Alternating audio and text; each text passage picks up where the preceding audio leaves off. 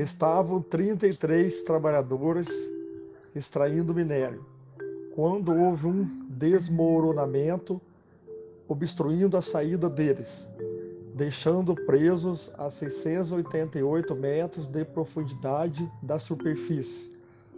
No dia posterior, os bombeiros deram início às buscas aos 33 chilenos. O seu primeiro planejamento foi escavar um buraco para tentar encontrar o local que eles estavam, mas não houve êxito e ainda provocou outro desabamento. Ao perceber que levaria um período longo de resgate, o presidente do Chile montou uma grande organização com corpo de bombeiro, médicos e por conta da complexidade do caso, o Ministério da Saúde pediu ajuda à NASA e também montou um acampamento para que as famílias, repórteres e autoridades pudessem acompanhar de perto o resgate. Os gastos para o resgate foram muito altos. Desse modo, houve doações de empresários, proprietários da mina, que teve valores confiscados, e verba do governo chileno. Ao começar os trabalhos de busca, ainda não se sabia se os 33 chilenos estavam vivos.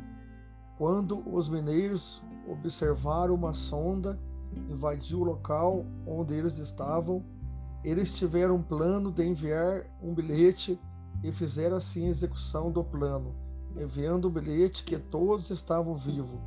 E foi por meio dessa sonda que enviava alimentos e remédio para eles, sendo uma alimentação balanceada pela NASA, usando a semelhança do caso com os dos marinheiros que ficam em submarino e astronautas. A presença do presidente do Chile como líder supremo foi de suma importância para o controle do caso.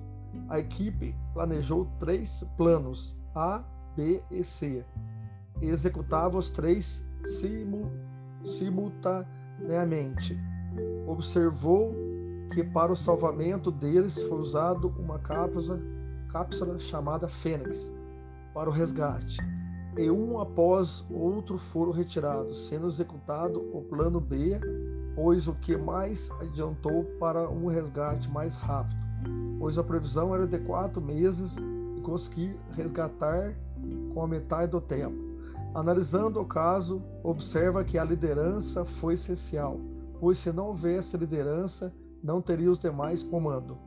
Fazendo uma correlação com a administração, compreende que se faz necessário o trabalho em equipe para poder executar as ações necessárias para a solução do caso.